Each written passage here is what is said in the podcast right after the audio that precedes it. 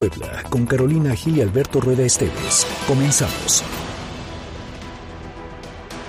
Pareciera contradictorio que en medio de una tercera ola de contagio se convoque a festejar en las plazas públicas la noche mexicana.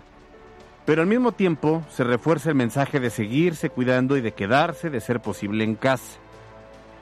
Ir a gritar Viva México en medio de la muchedumbre no resulta una decisión muy prudente que digamos, aunque sí entendible. O sea, gana más la egolatría de los gobernantes por lucirse y hacerse ver al lado de sus familias por encima del cuidado que las personas deberíamos seguir teniendo. Pero insisto, se entiende. Para muchos, especialmente los presidentes municipales, hombres y mujeres, será su última aparición en público y quieren llevarse la foto del recuerdo y los videos para el anecdotario. Cuando llegaron al poder en 2018, ya habían pasado las fiestas de septiembre, así que fue hasta 2019 cuando lograron subirse a sus respectivas terrazas y tocar la campana haciendo la vez del cura Hidalgo para conmemorar el inicio de la lucha independentista. Inflaron su ego y esperaron al 2020, pero la pandemia global por el coronavirus impidió pues la realización de actos públicos y a mucho llevaron a cabo actividades virtuales ya que estábamos en medio de la crisis más profunda de contagios y muertes tras seis meses de emergencia sanitaria. Por eso, a excepción de los alcaldes que lograron la reelección y que no son muchos que digamos, los que ya se van necesitan hacerse ver y lanzar arengas que hasta no se sorprenda, seguramente incluirá a su gobernador y hasta su presidente, pasando por la 4T para que el pueblo distraído responda, viva. Lo anterior sin mencionar que en muchos casos realizar eventos populares es una forma de justificar el despilfarro de recursos. En esta ocasión hasta el presidente López Obrador se ha mostrado prudente al reconocer que aún no sabe si el evento en Palacio Nacional transcurrirá como el año pasado, sin gente o bien requiere además de su mañanera una nochecera mexicana. Y es que este también resulta un referéndum presidencial. ¿Cómo olvidar los últimos gritos presidenciales de Fox, Calderón y Peña, donde por un lado existían los aplausos y vítores y por otro lado un grupo de gente opacaba las rechiflas y las mentadas? Pero lo que es un hecho es que poco a poco debemos recuperar las plazas públicas, pero siempre que seamos conscientes sobre la importancia de cuidarnos y evitar que las fiestas se conviertan después en desgracias por contagios o por muertes a raíz de la COVID-19. Yo soy Alberto Rueda Esteves y esto es MBS Noticias.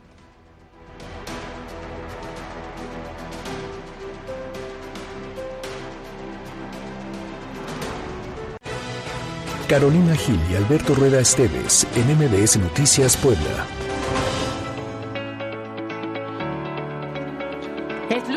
13 de septiembre, son las 2 de la tarde con 4 minutos y me da mucho gusto saludarlos. Estamos transmitiendo MBS Noticias Puebla por Exa 94.1 FM, la frecuencia naranja. Hoy de nueva cuenta estamos en casa y me da mucho gusto saludar a mi compañero Alberto Rueda. ¿Cómo estás? Bien, claro, qué gusto saludarte aquí ya comenzando la semana con la mejor actitud y con mucha información. ¿Cómo te fue de fin de semana? Muy bien, ¿eh? Disfruté mucho mi fin de semana. ¿Sí? Saludos. Sí. Me han comentado unos actos ¿Indebidos? Indebidos. Ah, caray, ¿cuáles? Vamos a pedir las cámaras de vigilancia de un estacionamiento. De un centro comercial. Todo bien, gracias. No, es que Caro el fin de semana, después de que se fue a hacer ejercicio, tuvo que improvisar La vestimenta, la pleno. y cambiarse en plena vía pública. No, no, en pleno estacionamiento con total discreción. Les mando un saludo. Oye, pues qué gusto. La verdad es que, ¿cómo le fue a usted en su fin de semana? Platíquenoslo a través de nuestras redes sociales, arroba mbs noticias arroba cali-gil y arroba alberto rueda e, porque fue un fin de semana lluvioso, ¿no? Lluvioso, pero además, ¿sabes qué? Que le da pie a un inicio de semana diferente. Sí. Porque tenemos un festejo, Sí. hay un descanso, es día inhábil, ¿no? El 16. Entonces, prácticamente como que la semana se lleva un poquito Ándale, más relajado sí. para algunas personas, para nosotros no, porque aquí estaremos informando. Pero es una, es una jornada de, una semana de festejos De de, cierta manera y de mucha comida. Y de mucha comida, sí tienes toda la razón. Y de hecho hoy ya comenzaron los festejos, hoy se, se conmemora a los niños héroes de Chapultepec. Correcto. A ver, usted sabe, también coméntenos si es que lo sabe, este, hay aquí en Puebla un monumento especial dedicado a los niños héroes de Chapultepec. A ver si usted lo sabe, se Sí. los contamos en la chorcha. Y si recuerda los nombres, ¿no? Porque también eso seguro te acuerdas de algunos, pero a Cuauhtémoc se te Blanco. Luis Hernández, Jorge Campos, Claudio Suárez, me falta uno. A ver, ahorita improvisas. ¿Cuál me faltaría? Carlos Parraguirre. Este Nacho, ¿cómo se llama? No, tú. Nacho Ambriz. Ahí está, qué ole. Ahí están los niños héroes de Alberto Rueda. Les recordamos además que tenemos un número de WhatsApp para recibir comentarios, dudas, quejas y sugerencias a través del 22 25 36 15 35. Y recuerde que cada vez tenemos más dinámicas, como la del viernes, Es para correcto. hacer este algunos Oye, se fueron obsequios. volando Se los fueron boletos. volando. Gracias, de verdad. Gracias por su preferencia. Cada día somos más. Pura calidad aquí. Puro auditorio de calidad. Y bueno, pues no solo participe para los boletos, también participe en Todos Opinar. Todos a opinar. Hoy en Todos a Opinar la pregunta para que participen es, ¿crees que los diputados locales que están por dejar el cargo hicieron bien su trabajo? Nuestras opciones de respuesta son sí, no. Participa, comenta y comparte con nosotros a través de nuestras redes sociales arroba MBS Noticias Pue en Twitter y MBS Noticias Puebla en Facebook. Vamos todos a opinar. Hemos detectado 30.760 niños, niñas, alumnos. Estas vacunas nos llegan con nombre y apellido porque son segundas dosis. Durante el fin de semana solamente hubo un deslizamiento de ladera que afectó una casa habitación. Pues seguramente sí las hay. Cholula tiene una condición complicada en cuanto a seguridad pública. Quizás la mayoría de los mexicanos va a poder participar. Estas son las voces que hoy son noticia. Comenzamos. Los temas de hoy en MBS Noticias Puebla. Y entramos de lleno a la información. Y a ver, la pregunta de hoy es, ¿qué hace un funcionario municipal portando armas de uso exclusivo del ejército mexicano? Y ahí les va porque lo estoy preguntando. No, ajá.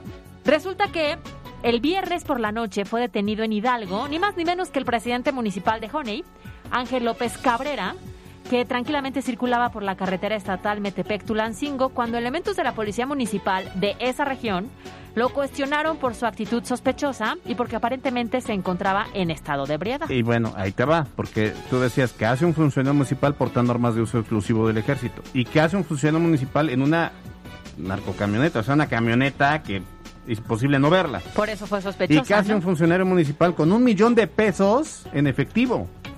Porque al momento de la inspección, cuando ya se acerca la policía y revisan el vehículo, pues le encuentran las diversas armas exclusivas del ejército mexicano y por si fuera poco, pues estaba en posesión de este millón de pesos en efectivo.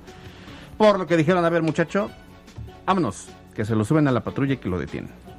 Pues ahí está. ¿Qué estará haciendo este funcionario? ¿Cómo dará cuentas de justamente esto? Exactamente. Pues mira, hasta el momento no se conoce explicación sobre lo ocurrido y en el gobierno del estado pues solo se limitaron a decir que pues si es culpable de algún delito que sea sancionado como corresponde.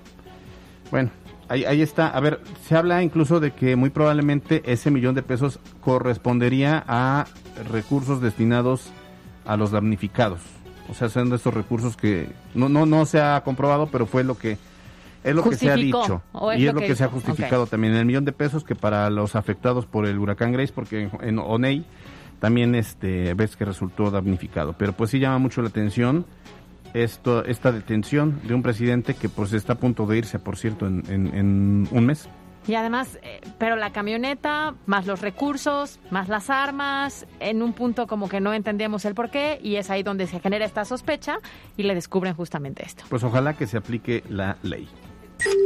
Justamente hablando de temas de inseguridad, esta mañana el gobernador Miguel Barbosa Huerta reconoció la presencia de grupos criminales en San Pedro Cholula.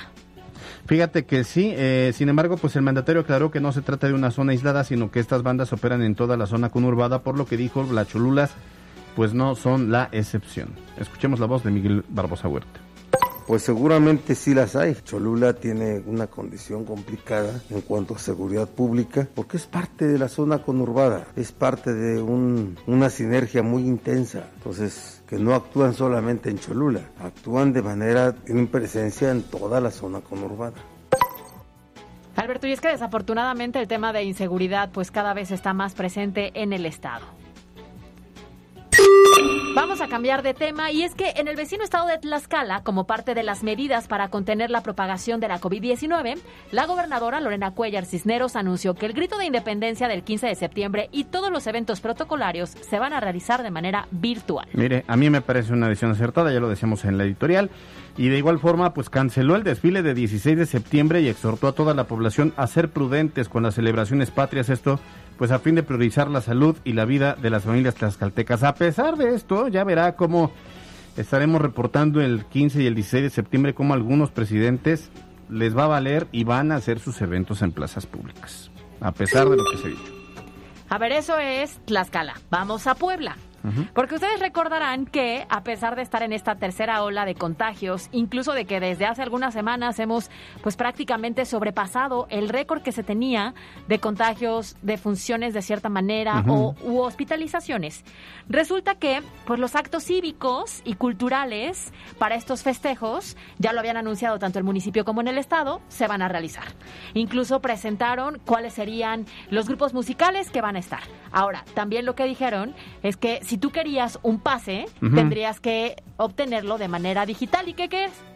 Que muchísimas personas decidieron sí acudir y entonces fue cuestión de unas cuantas horas para que se acabaran los accesos para estos festejos patrios a pesar de la tercera ola de COVID-19. Sí, el evento que va a organizar el gobierno del estado ahí en Casa Guayo por primera vez, porque además es un hecho histórico, Casa Guayo nunca había sido sede para un grito de independencia. Nunca. Pero ahí sí lo tienen muy controlado. Mil personas son las que estarán asistiendo. O sea, son mil códigos QR los que dieron y solamente esos podrán accesar a este evento. Después va a estar la maldita vecindad y la Sonora Santanera. Entonces, bueno, pues esta mañana el gobernador Miguel Barbosa dijo que habrá un despliegue de elementos de la Policía Estatal con el fin de garantizar la seguridad de los poblanos que acudan. Además de que aseguró se van a cumplir los, los protocolos de sanidad necesarios. No tenemos ninguna referencia de amenazas, de advertencias, de no celebrar fiestas patrias. De todas maneras va a haber un despliegue estratégico de seguridad pública en todo el estado y esperemos que sean fiestas patrias tranquilas. Yo estoy seguro que así será. Ahora vamos entonces a los festejos de la federación, porque en más información justamente de este tipo de actividades que se van a estar realizando la noche del 15 de septiembre, hoy el presidente Andrés Manuel López Obrador aseguró que ante la prevalencia del riesgo de contagios por coronavirus, para la ceremonia del grito, de la noche del 15 en el Zócalo Capitalino, aún se está analizando quiénes podrían estar, ya que no es posible que sea abierta, por lo que la ciudadanía podrá seguir los festejos desde sus hogares. No nos lo habrán cambiado ¿Quién sabe por qué estará diciendo esto? No, a ver. No, no, no habrán puesto ahí un... A mí se me hace que prefiere que no haya gente para que no haya gritos ah, inadecuados. No veía ¿No crees? no vi venir esa, fíjate. Puede ser. Bueno, eh, mira, él aseguró que tras una semana de inundaciones, derrumbes y un temblor de magnitud 7.1, pues el país inicia sus festejos a la patria desde este lunes con el 174 aniversario de la gesta heroica de los niños héroes de Chapultepec y pues va a seguir con el grito el día 15 y el día 16 con la ceremonia y el desfile militar. Sí, bueno, en, en, cuanto al tema del desfile, pues tiene más controlado eso, ¿no? El ejército. Claro. Digo, no creo que le chiflen, pero ciertamente, tiene razón. Ahora vamos a escuchar a Andrés Manuel López Obrador, presidente de México. Estamos viendo cómo se va a celebrar ese día. Les aseguro de que en sus casas la mayoría de los mexicanos va a poder participar. No podemos hacer una manifestación así abierta. Estamos viendo quiénes podrían estar. Qué difícil es cuando las cosas no van bien. Tú no estás feliz. Oigan, y en un capítulo más de esta tragicomedia, qué difícil es cuando las cosas no van bien. Esta ruptura, este resquebrajamiento en la relación entre el gobierno estatal y municipal, donde lamentablemente cada uno parece caminar por su lado. Y nosotros como niños huérfanos ahí en medio. Pues esta mañana se celebraron dos ceremonias por la gesta heroica de los niños héroes de Chapultepec. Pues sí, mientras el evento cívico por parte del Ayuntamiento Municipal, aún a cargo de Claudia Rivera Vivanco, se realizó frente a Palacio Municipal, en el caso de la Administración Estatal a cargo de Miguel Barbosa Huerta, el evento tuvo lugar frente al monumento erigido en memoria de los niños héroes, ubicado en la 25 Oriente, esquina con el Boulevard 5 de Mayo. Durante todo el mes patrio han tenido cada Sí. uno sus actividades. Comúnmente, pues se hacían en conjunto. Claro. Pero la realidad es que hoy no. Y hoy el- hay hasta para elegir. Exacto, para que usted no se ande peleando, como cuando los papás este, le dan una mamá a sus hijos, una, o sea, sí me entienden, ¿no? Para que no se anden peleando, les doy a cada quien su mamá. Así, Ah, para que no se anden peleando de, "Eh, ¿dónde vamos? Cada Cada, quien su evento. festejo. El 15 de septiembre en la noche también habrá un grito ahí en Casaguayo y otro grito en Palacio Municipal. Uno va a ser el gobernador Miguel Barbosa y en otro va a estar la presidenta municipal Claudia Rivera. ¿Cuál te toca? ¿El de papá o El el de, mamá? de papá, me voy con papá. ¿A ti el de papá? Sí, Muy bien, sí, yo soy neutral, yo lo veré desde la comodidad de mi hogar seguramente. Oye, bueno, pues así va a estar esto. La verdad es que ya pues nos tiene que dar risa, ya que de otra, ¿qué hacemos? Todo un mesecito, nada más, ¿no? Un necesito. Habrá que ver después del 16 Sí. si también sigue esa fractura. No, pues no, verdad es que el invitado especial, el Casaguayo va a ser don Eduardo Rivera Pérez. Por eso ya hubo ahí un comentario de ¿por qué no me invitan a mí? y a ¿Y por qué sí? a mí no? Claro. ¿Por qué eligieron al, al, ¿cómo se diría? ¿Por qué eligieron al adoptado? ¿Por qué nuevo? del PAN, si yo soy de Morena, yo soy hija legítima, y eligieron al adoptado. Les cayó mejor el como- adoptado. Imagínate, ¿no? que en la familia caiga mejor el adoptado. Híjole, pues así las cosas. A ver, hablando de protocolos de sanidad, este fin de semana Protección Civil del Estado clausuró seis establecimientos por no cumplir con los lineamientos establecidos por el gobierno del Estado. Fíjense que Ana Lucía Gil Mayoral, secretaria de Gobernación, señaló que se llevaron a cabo 51 supervisiones a 20 giros comerciales, además de 146 supervisiones en el transporte público. Muchísima atención porque, a ver, recomendación, saque chamarra y saque paraguas. Y si puede, mejor quédese en casa.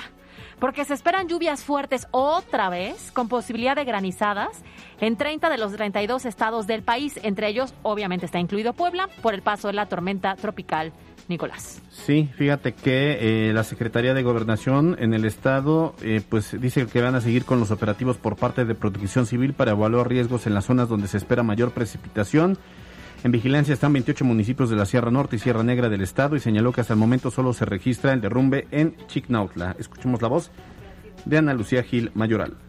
Durante el fin de semana solamente hubo un deslizamiento de ladera que afectó una casa habitación en Chignautla. Se dañaron enseres domésticos solamente y estuvo se atendió por parte del municipio. Y en Ajalpan, un derrumbe en el camino a la altura de la carretera estatal Tlacotepec de Díaz a Zumbilla.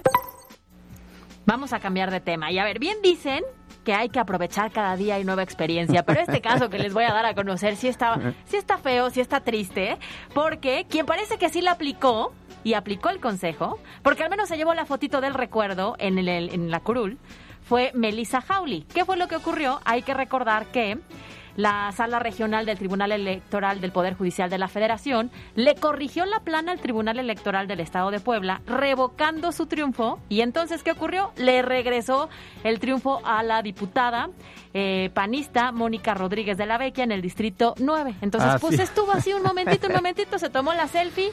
Por lo no. menos ya puede decir que, pues no fue diputada, pero le sacaron la foto como si fuera diputada. Seguramente alguien le dijo, diputada, por favor, pose para la foto. Y ella se sintió diputada, pero ¿Y pues le si duró bien poquito. Pues sí, muy poquito. Pues ya tiene algo que contarle a sus hijos y a sus Ay, nietos. que sí llegué, pero después ya no. En esta serie de correcciones, el distrito 20 se le quedó a Toño López de Morena por no proceder la anulación de la elección y en el distrito 4 de Zacapuaxtla la victoria fue para el PRI y su candidata Norma Cirley Reyes Cabrera. Cabe señalar que por la tarde se resolverá el tema de las diputaciones plurinominales, que recordemos también fueron eh, removidas para evitar la sobrerepresentación. Oye, y también quedó evidenciada la parcialidad del Tribunal Electoral en Puebla porque acuérdense que habían anulado la elección de Zacapuaxtla y que habían convocado una elección extraordinaria y eh, nuevamente el Tribunal Electoral del Poder Judicial de la Federación le corrigió la plana y dijo que no, que no había irregularidades, así que ya no va a haber elección extraordinaria y el PRI gana una curul más. Oye, por cierto, Caro, ve, ve nada más, chécate esto, esta información. Eh, la ciudad, pues vemos cómo camina, no, no es lo que esperábamos. Bueno, pues resulta que la tesorería va, de, va a devolver 14 millones de pesos que no ejerció. La Secretaría de Bienestar va a devolver 20 millones de pesos que no usó.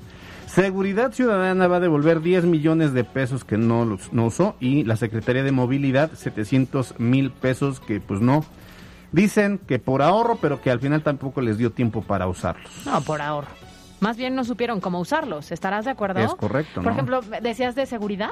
De seguridad, eh, 10 millones de pesos. Y de verdad, esos 10 millones no creo que son insuficientes para la cantidad de cosas en las que seguramente podrían aplicarla. Pues claro, o sea, podrían haber comprado patrullas, pudieron haber mejorado los salarios de sueldos, los policías, claro. bonos, incluso lo que sea, pero se debieron haber usado porque esos recursos se van a devolver. O sea, no es que se van a direccionar a otro lado, se van a devolver.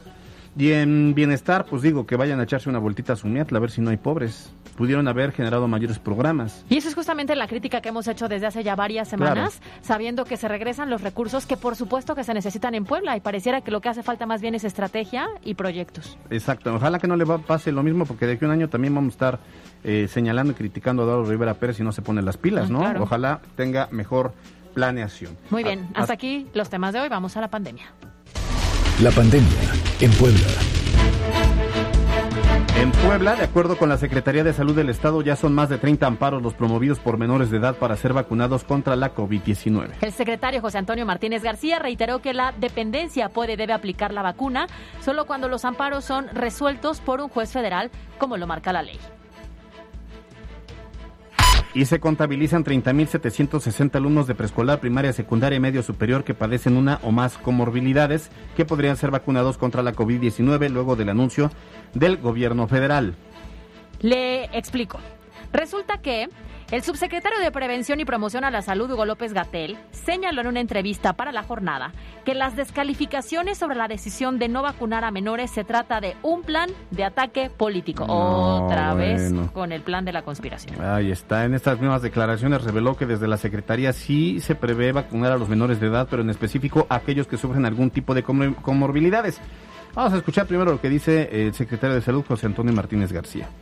Hemos detectado 30.760 niños, niñas, alumnos que tienen comorbilidades. Esas comorbilidades son sobrepeso, obesidad exógena, desnutrición leve, moderada y severa, diabetes, anemia, púrpura, síndrome nefrítico, insuficiencia renal, leucemia, síndrome preleucémico, asma e hiperreacciones bronquiales. Fíjate que López Gatel hizo esta declaración en la jornada porque pues es el medio oficial y este no la hizo en una conferencia de prensa donde le pudieran cuestionar, porque pues en la jornada pues de a pechito le ponen ahí las preguntas fáciles. Entonces se atrevió a decir esto y bueno, el doctor José Antonio Martínez García aquí en Puebla pues dice que que sí se prevé vacunar a los menores de edad. Es un- un- un- una administración más empática. El tema del doctor García, este, José. Antonio Martínez, pues sí es, es, es una, un, un posicionamiento más, más empático.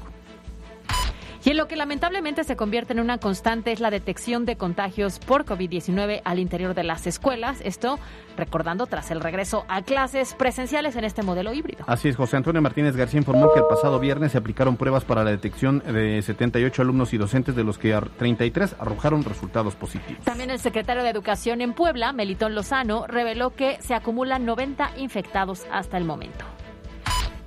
Y continúan las jornadas de vacunación contra la COVID-19 en Puebla en la campaña culminada eh, que va a culminar el viernes. eh, eh, se realizó en 44 municipios de la Sierra Norte y Sierra Nororiental se aplicaron 204.765 vacunas de, de Pfizer y de Cancino. Mientras tanto, el primer día de vacunación en Puebla Capital terminó con la administración de 65.517 segundas dosis de las vacunas Sinovac, AstraZeneca y Pfizer. Lamentablemente otra vez vimos aglomeraciones de personas que no llegan a tiempo en forma, eh, además de que existe confusión sobre a quienes les corresponden las dosis. Vamos a escuchar al secretario de Salud. Estas vacunas nos llegan con nombre y apellido porque son segundas dosis. Entonces estamos imposibilitados de ponerlas como primeras dosis porque dejaríamos a alguien sin su segunda dosis de vacuna. Y en cifras de la emergencia sanitaria, este fin de semana se detectaron 1.270 nuevos contagios y 56 muertes. Fueron 536 contagios y 28 decesos el viernes. Eh, a ver, no. Fueron 536 contagios y 28 decesos. Correcto. El viernes 10, 444 contagios y 20 decesos. El sábado y 290 contagios y 8 decesos el domingo. Perdón, pero es la idea. Sí me entendieron. Bueno, te voy a decir ahora el acumulado, porque el acumulado hasta el momento es de 112.179 casos positivos y 14.408 defunciones. Oye, Así las cifras de la pandemia. Y ayer que arrancó la vac- vacunación para 30-39 de segundas dosis, tanto de, de Sinovac, de AstraZeneca y también segunda de Pfizer, pero hubo gente que se tardó hasta cuatro horas, ¿eh? Sí, de nueva cuenta hubo mucha tardanza, que también aquí hay que recordar que lleven sus documentos, ya saben qué es lo que tienen que presentar para que entonces sea de manera más ágil.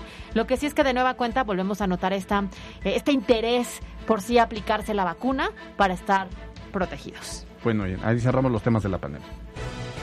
Carolina Gil y Alberto Rueda Esteves en MBS Noticias Puebla. Es lunes y como cada lunes hacemos un análisis de la agenda política en la línea telefónica Ernesto Cheguren, quien es eh, estratega político y colabora- colaborador de MBS Noticias. ¿Cómo estás, eh, Ernesto? ¿Cómo te va? Qué gusto saludarte. Igualmente, Alberto, buenas tardes a ti, a Carolina y a tu amplísimo auditorio. Muchas, muchas gracias. Oye, pues estamos ya en el mes eh, patrio y hay muchas discrepancias con relación al tema de, de que va a haber, vamos a tener históricamente dos gritos de independencia. ¿Tú cómo ves este tema aquí en Puebla?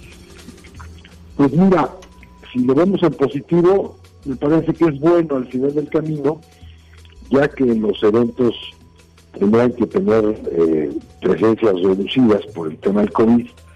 Y vi por ahí alguna nota que los boletos que había entregado el gobierno del Estado a invitación del señor gobernador del Estado, pues ya se habían agotado. Y seguramente la gente está ansiosa de salir, de convivir, de festejar la independencia de México. Y si hay dos lugares con eventos musicales y estos fabulosos antojitos eh, que se disfrutan en, la época y en la fecha, me parece, me parece positivo en, en términos reales, ¿no? Finalmente, si le encontramos el lado malo, pues pudiéramos buscarle miles de cosas, pero si lo vemos en positivo, me parece que, que habrá dos lugares al siguiente para que la gente tenga un ratito de distracción. Lo veo positivo. Oye, Ernesto, ¿cómo estás? Te saluda Cargil. Oye, vienes muy positivo para iniciar la semana, ¿no? Sí, o sea, nos- porque a ver, nos encanta en- tu optimismo. Sí, sí, porque entiendo que pues habrá personas que quieran salir a pesar de los contagios y la pandemia, pero si nos vamos al fondo de la situación, pues es una fractura clarísima que ya conocíamos, pero se está recrudeciendo a un mes de salir. Este, la alcaldesa, ¿no? Finalmente esa es la realidad. Pues, pues sí, finalmente, eh, se- seguramente el gobernador del estado valoró eh, el asistir a Palacio, que pudiera haber algún desaire, alguna grosería, ¿no? En términos llanos, y evitar esos roces, pues él hace su evento eh, con las fuerzas que tendrá que invitar, los poderes, como representante del poder ejecutivo, y la alcaldesa pues seguramente estará acompañada de su cuerpo de, regidores y sus invitados, y, seguramente el gobernador, la decisión que tomó fue en base a que no lo hubieran hecho un desaire tanto a él, a su persona, a su investidura y a los, a los poderes, seguramente se fue por esa por esa decisión salomónica. Oye, oye, Ernesto, desde tu punto de vista y desde tu experiencia, ¿por qué es que siempre se llevan mal los gobernadores? O bueno, hemos visto muchos casos donde los gobernadores no la llevan bien con el presidente municipal. Ahí está el caso de Mario Marín con Enrique Doher. También no fue la mejor relación de Mario Marín con este con Blanca Alcalá. Después recordarás eh, el episodio de Rafael Moreno Valle con Eduardo Rivera Pérez, que tampoco había una mejor relación. Incluso así que digas, digas, eh, este, mucha amabilidad Manuel hubo con Gali, Manuel- tampoco lo hubo. Con los anteriores, Y Bartlett y Melquiades. Con Bartlett, Pero ¿por qué pasa? Barbosa con, con Claudia, y en los otros estados es igual, en Acapulco el gobernador Astudillo no la lleva bien con la alcaldesa de Acapulco, no la llevó bien con el Pancingo, en, en Veracruz igual. Oye, pero ¿por qué pasa? Sí, me acuerdo, por ejemplo, Javier Duarte con este Américo Zúñiga, ¿no? Y hoy, en la- anteriormente, este, el propio Cuitláhuac con ahí, con Hipólito. Pero ¿por qué ocurre? Pues mira, yo, yo creo que, que muchas veces los alcaldes, y seguramente eh, en esa posición de, de lucimientos personales en las capitales, realmente se da en las capitales, ¿no? No se da en los municipios del interior. Pues yo, yo, creo que a veces los presidentes municipales no, no le miden este, que el gobernador pues es el jefe político, la figura más importante y a veces intentan rebasarlos por la izquierda por la derecha, un, un protagonismo de repente eh, mayor al del gobernador. Me acuerdo en el caso de Marín con Melquiades, Marín se sentía rey, bien que acabó el pobre hombre, está en la cárcel.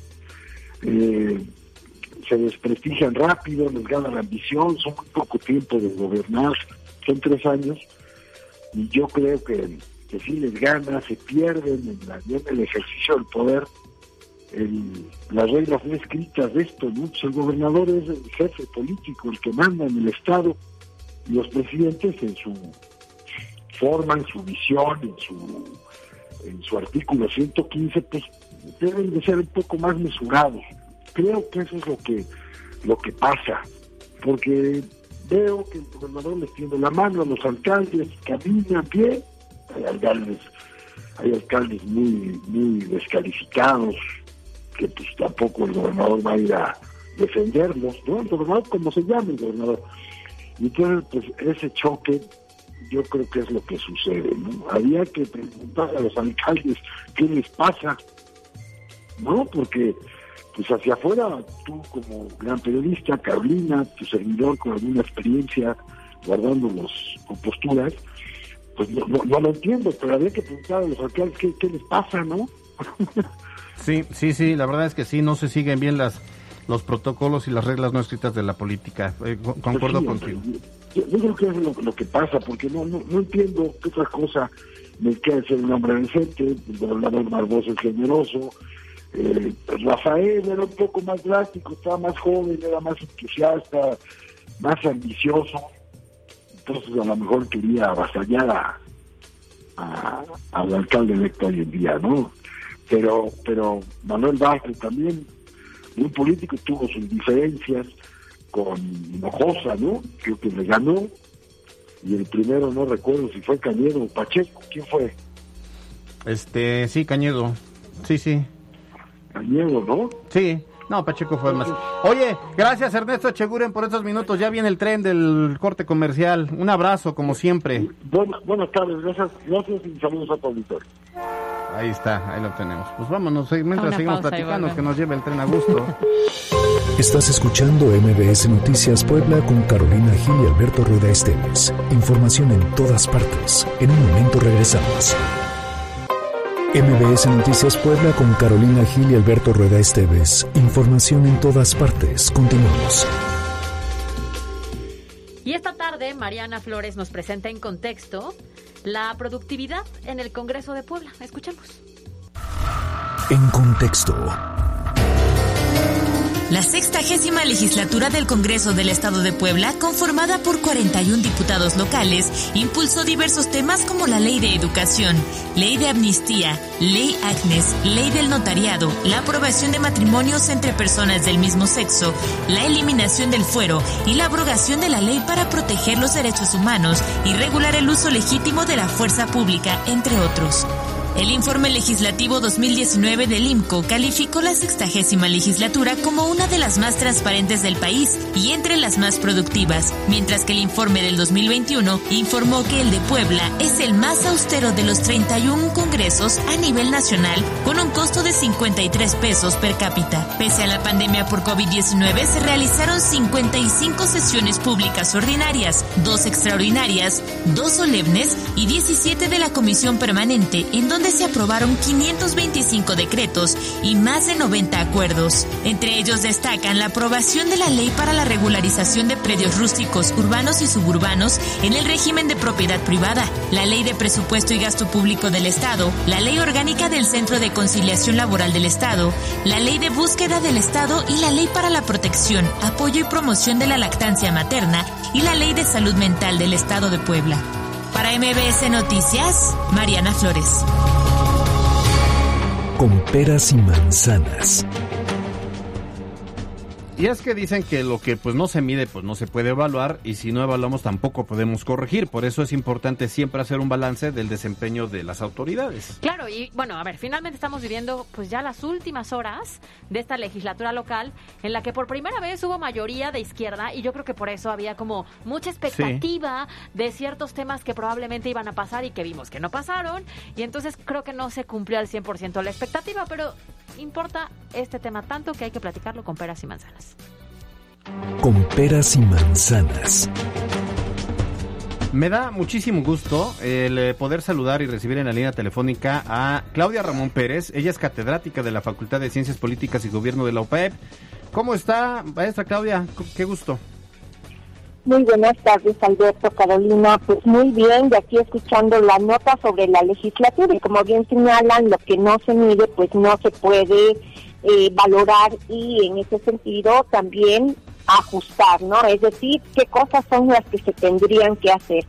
si bien hay cierta productividad, pues nos, como bien señalaban, nos quedamos con, con muchas expectativas, ¿no? Yo creo que esto fue algo que tienen que tomar en cuenta las legislaturas, lo que están generando, porque me parece que también ello obra cuando el ciudadano va a votar, ¿no?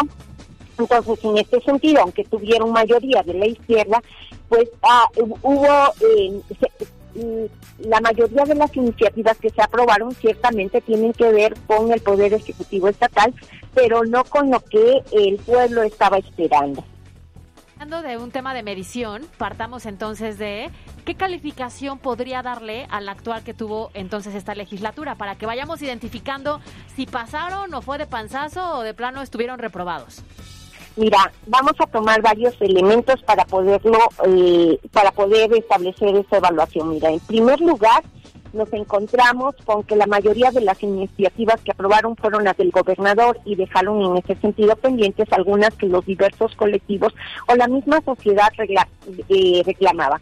En segundo lugar, me parece que algo muy importante fue eh, la cerrazón al diálogo, falta de diálogo con actores eh, fundamentales que tuvieron que ver con ciertas leyes, por ejemplo la ley de educación o también la ley sobre la, la búsqueda de personas o también nos encontramos con el tema de eh, eh, la cuestión de un parlamento abierto, una discusión sobre temas que tienen que ver con los derechos sexuales de las mujeres. Entonces, yo creo que ese es otro de los elementos que tendríamos que ver. Un tercer elemento atiende al problema de la constitucionalidad. Esta es una de las legislaturas que más sentencias tuvieron que invalidaron diversas disposiciones que aprobaron en el Pleno. Y creo que esto es muy importante porque tiene que ver con esa baja calidad legislativa. No solamente se trata de meter iniciativas, de hacer iniciativas, sino que estas iniciativas cuenten con calidad. Entonces, cuando nosotros vemos esto, cuando vemos el dato ya en el dato de cuántas iniciativas fueron aprobadas, pues tenemos que esta, esta, eh, esta iniciativa tiene algo así como un 33% de, de, de efectividad comparado con la anterior legislativa, la anterior este legislación, perdón, que es del 42%, pues vemos que hay una baja, ¿no? En ese sentido, si aprueban sería de pantazo más bien estaría entre un 6 y un 7. ¿Les pegó a esta legislatura o, le, cobró factura el que hubiese tantos inexpertos que no tenían carrera política, que no tenían carrera legislativa, que llegaron incluso a, una curul por una tómbola y es, es que es verdad, así fue como lo decidieron en, procesos eh, internos. ¿Esto le jugó en contra a, esta a, la productividad como tal? Mira, yo creo que es uno de los, de los elementos, pero no es el fundamental, porque hay personas que en ese sentido pueden llegar en estas circunstancias, pero desde el momento en que eh, logran eh, el triunfo, se van preparando, se van empapando. Cuando los legisladores eh, llegan a la Cámara de Diputados, reciben un curso que tiene que ver con técnica legislativa, tiene que ver con el proceso de la producción de leyes, muchas de estas cosas. Pero también están los asesores y están los asesores propios del Congreso. Yo creo que más bien tiene que ver ciertamente con experiencia, pero tiene que ver también con el cómo se va conformando los cuerpos técnicos del Congreso y tiene que ver también con el compromiso que asumen los legisladores con respecto a sus electores. Ahí está la opinión entonces de la maestra Claudia Ramón Pérez, quien es catedrática de la Facultad de Ciencias Políticas y Gobierno de la UPAEP. Le agradecemos mucho que haya participado con nosotros en MBS Noticias. Muchas gracias a ustedes y pues eso tendrá que atender la, la nueva legislatura, sobre todo que haya voluntad política para sacar los temas de veras pendientes, urgentes y pues que camine esto para adelante. Totalmente de acuerdo, cierto. Ojalá haya más empatía con la, ciudadanía, porque pareciera que más se legisló para favorecer intereses de sus grupos políticos más allá de los ciudadanos. Gracias por estos minutos en MBC Noticias, maestra. Muy buenas tardes. Buena tarde. Y justamente la encuesta de hoy tiene que ver con este tema. La pregunta que está en nuestras redes sociales es, ¿crees que los diputados locales que están por dejar el cargo hicieron bien su trabajo? El 92% de quienes participaron dicen que no, solo el 8% asegura que sí. Gracias por haber participado en esta encuesta, por haber comentado y por haber también compartido. Vamos a, son exactamente las 2 de la tarde con 45 minutos. MBS Noticias Puebla, con Carolina Gil y Alberto Rueda Esteves. Información en todas partes. Y bueno, seguimos platicando sobre el tema de las instituciones educativas en este nuevo esquema que pues ya de regreso a clases de manera híbrida y para las personas que siguen buscando una muy buena opción para sus hijos y continuar con esta preparación académica, hoy estamos platicando con la licenciada Ligia Vargas, quien es coordinadora de promoción del Instituto Mexicano Madero. ¿Cómo estás? Muy buena tarde. Hola Carolina, buenas tardes Alberto, muy, muy, muy, muy encantada otra vez de estar con ustedes y bueno, gracias. Y sí, platicándoles que todavía seguimos con las inscripciones súper abiertas en este ciclo escolar. Esta pandemia, bueno, también nos ha dado flexibilidad en el tiempo. Y bueno, quiero comentarles a todos que seguimos inscribiendo en dos formatos. Modalidad híbrida, donde vienen los días, eh, los pequeños y, los adolescentes, eh, mitad de la semana presencial y mitad de la semana tomando clases en línea. Y también la modalidad 100% en línea. Oye, Elija, platícanos cómo, cómo les ha ido después de estas semanas que ya arrancaron con este modelo híbrido, eh, también el modelo a distancia 100%, como lo decías, ¿cómo, como lo mencionabas, ¿cómo les va en sus actividades día a día? Pues mira, mucho mejor. Más, eh, bueno, lo, están disfrutando secundaria y bachillerato, que ya estaban, bueno, los, los jóvenes ya querían salir sí o sí de sus casas. Y bueno, pues ahora tenemos un poquito el tema por ahí de andarlos eh, separando y, checando el tema de sana distancia. Pero bueno, finalmente eh, es algo que, que ellos disfrutan muchísimo. Esta parte social es muy importante y no se diga de los chiquititos. Preescolar y primaria también, bueno, ya es eh, ahora un común verlos correr en el patio. Obviamente, pues son eh, muy pocos, muy pocos alumnos. Nosotros tenemos cupos en salones presenciales de 15 alumnos. Entonces, bueno, sí es poca la gente que, que está eh, en toda la, la, la escuela, pero al final, bueno, ya esto está teniendo movimiento y pues ya nos alegran el día. Oye, Ligia, estoy segura que hay padres de familia que, pues en su momento no sabían si inscribir a sus hijos o no para este nuevo ciclo escolar y entonces están todavía en la búsqueda de una muy buena opción. Tú decías que sigue el proceso de admisión abierto. ¿Cómo lo realizamos? ¿Nos acercamos? ¿Qué tenemos que hacer? ¿Hasta cuándo tenemos para que no se nos pasen las fechas? Claro que sí, mira, pues todavía esta semana tenemos espacios eh, en las dos modalidades, tanto híbrida como virtual voy a ser muy honesta y todo y muy honesta también a los papis que de repente eh, nos puedan buscar. Ya algunos grupos se han cerrado porque, bueno, no podemos rebasar eh, eh, la orden, ¿no? De tener 15 alumnos máximo dentro del salón de clases y también en, en la parte virtual bueno, pues ya estamos de repente por ahí cerrando algunos grupos que han llegado a su máxima capacidad, pero finalmente tenemos todavía espacios en, la mayoría de nuestros niveles educativos. Entonces yo les invito a que se acerque. Eh, ¿Cómo lo pueden hacer? Bueno, contactarnos a través de nuestras redes sociales o a través de nuestro número telefónico que, eh, bueno, cambia eh, de acuerdo al plantel. Nosotros tenemos dos planteles, Centro y Zabaleta. El teléfono del plantel Centro directo con clave 222 229 4021 y el de Zabaleta igualmente con clave 222 169-6458. En nuestra página de internet eh, pueden ahí tener todos nuestros teléfonos, tanto de WhatsApp, por los papis que, que les encante como esta modalidad de comunicación, los teléfonos también del, del instituto y aparte, bueno, nuestras redes sociales vamos a contactar a un asesor y comenzamos nuestro proceso en línea a través de una solicitud de admisión. Esta admisión todavía la tenemos 100% en línea, eh, donde llenamos datos del aspirante, de los papás. Posterior a eso, entregamos boleta de calificaciones eh, de forma virtual, en una fotito, nos, nos la mandan por correo y acta de nacimiento.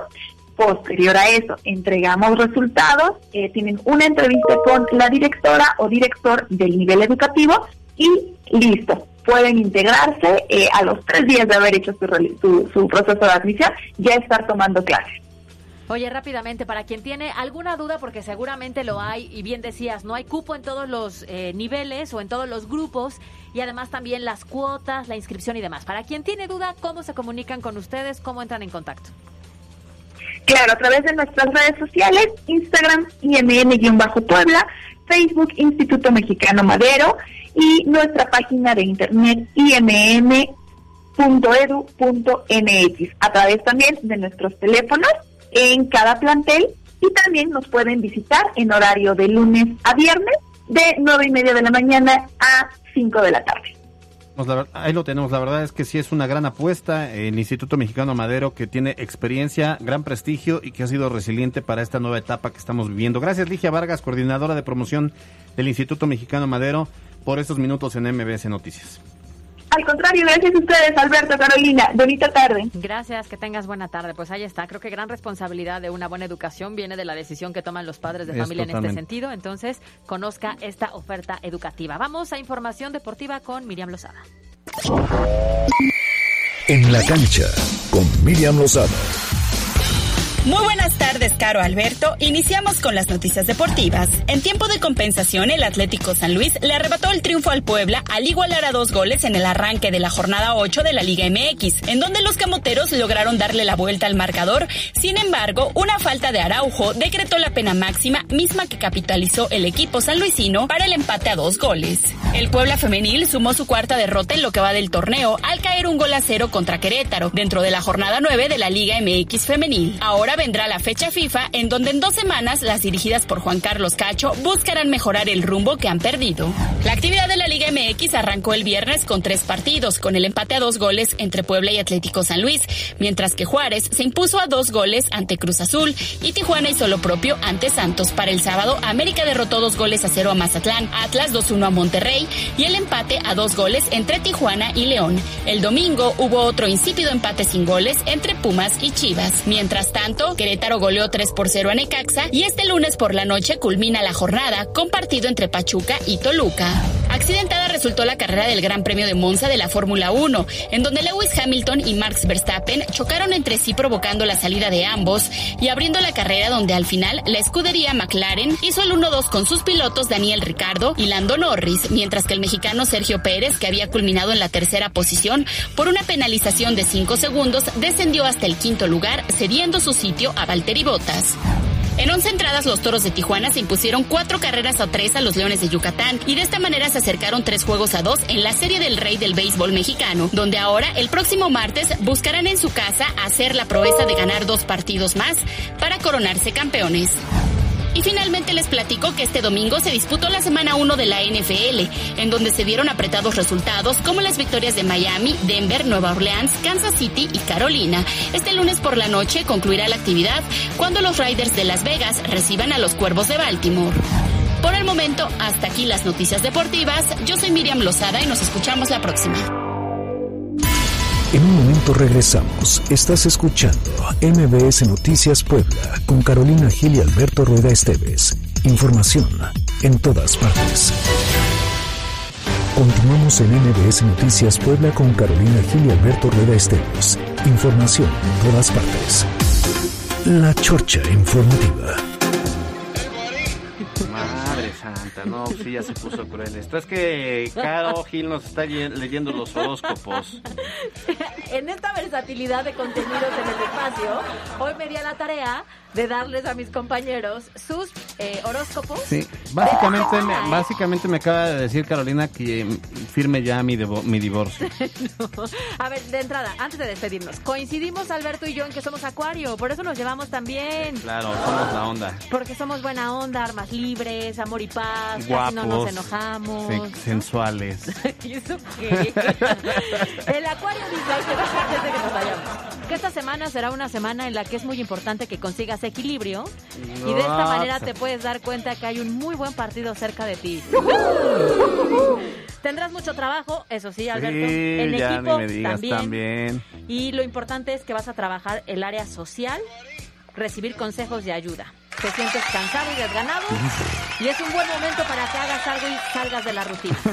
Acto seguido vas a cubrir el grito de es La noche mexicana del 15 de septiembre. Oye, eso es lo que hacemos en los comerciales. ¿Qué hacen? Seguro se organizan, seguro hablan de política, seguramente, el tema de las indicaciones de lo que viene en el programa y Carolina leyendo el horóscopo de la semana. sí, básicamente. Pero bueno, ah, bueno pinta pues, bien la semana. Que sea buena semana, porque sí, como decías tú al inicio, este va a ser una semana que va a estar medio dividida, ¿no? O sea, prácticamente es hoy lunes 13, mañana 14 y el miércoles la mayoría trabaja mediodía. ¿Mediodía? Si no es que ni trabajan, ¿no? Claro el 16 de septiembre, pues es día de asueto. No, espérate, la nochecita, ah, la comidita, la convivencia, cuidándose siempre. Si pueden así con poquitas personas, solo núcleo familiar, si van a salir también, cuídense porque hay horario ampliado. Oye, ¿y qué, qué, este, qué golpe a los que se vacunaron estos días? Porque no van a poder tomar. No van a poder beber. No, y verá que es un gran mercado. Yo creo que fue a propósito.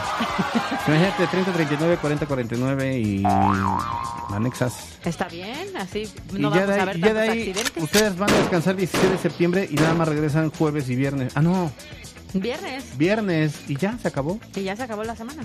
Y se acabó también el primer, eh, los primeros 15 días de septiembre. Y ya se va vamos volando. nada. Volando. Bueno, pues disfruten entonces. A nombre de todos quienes hacemos este espacio informativo, Carlos Parrilla en los controles, eh, Mariana Flores en la asistencia de producción, y, eh, Yasmin Tamayo en la jefatura de información, Carolina Gil. Adiós. Nos vemos mañana en punto de las 2 de la tarde. Disfruten la tarde, abríguese porque va a llover. Bye bye. Muchas gracias por su sintonía. Que sea una gran semana.